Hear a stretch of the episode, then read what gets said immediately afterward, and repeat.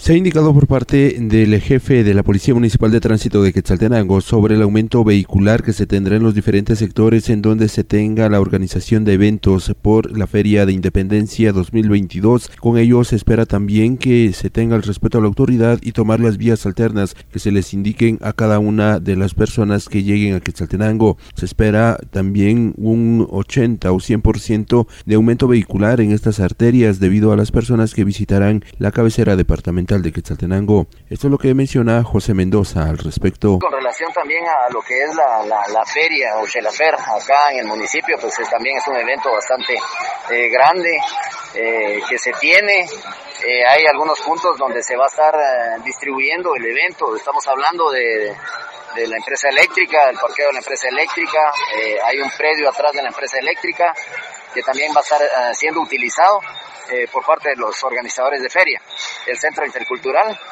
Y nosotros, pues como Policía Municipal de Tránsito, eh, vamos a tratar de distribuir personal en estos lugares donde, donde pueda estar desarrollándose el evento, con la finalidad de siempre mantener el ordenamiento, la seguridad, la regulación y desde luego también se le pide a cada uno de los usuarios de la vía, los pilotos que puedan estarse conduciendo, que respeten a la autoridad. Se va, va a haber una dirección, se le va a estar dirigiendo hacia, hacia las rutas alternas o vías alternas que, que se van a tener también. Van a haber algunos lugares que van a estar bloqueados por la misma situación, por la misma seguridad que nosotros tenemos que brindarle a cada uno de los visitantes. Entonces, eh, por favor, pues a toda la población se le pide esa comprensión y respetar a la autoridad. Van a tener esas vías alternas para no tener ningún inconveniente para que ellos puedan estar circulando. ¿Qué porcentaje se incrementa con ese hacer el tema de la circulación vehicular? Eh, puede ser que el incremento, pues estemos hablando tal vez de, de un 60%, 50%, un poco más allá.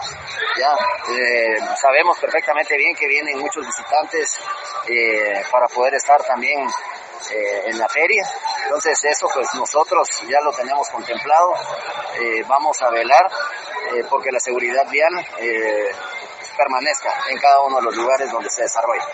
La noticia siempre antes por sucesos de Stereo 100, Rubén Jocol.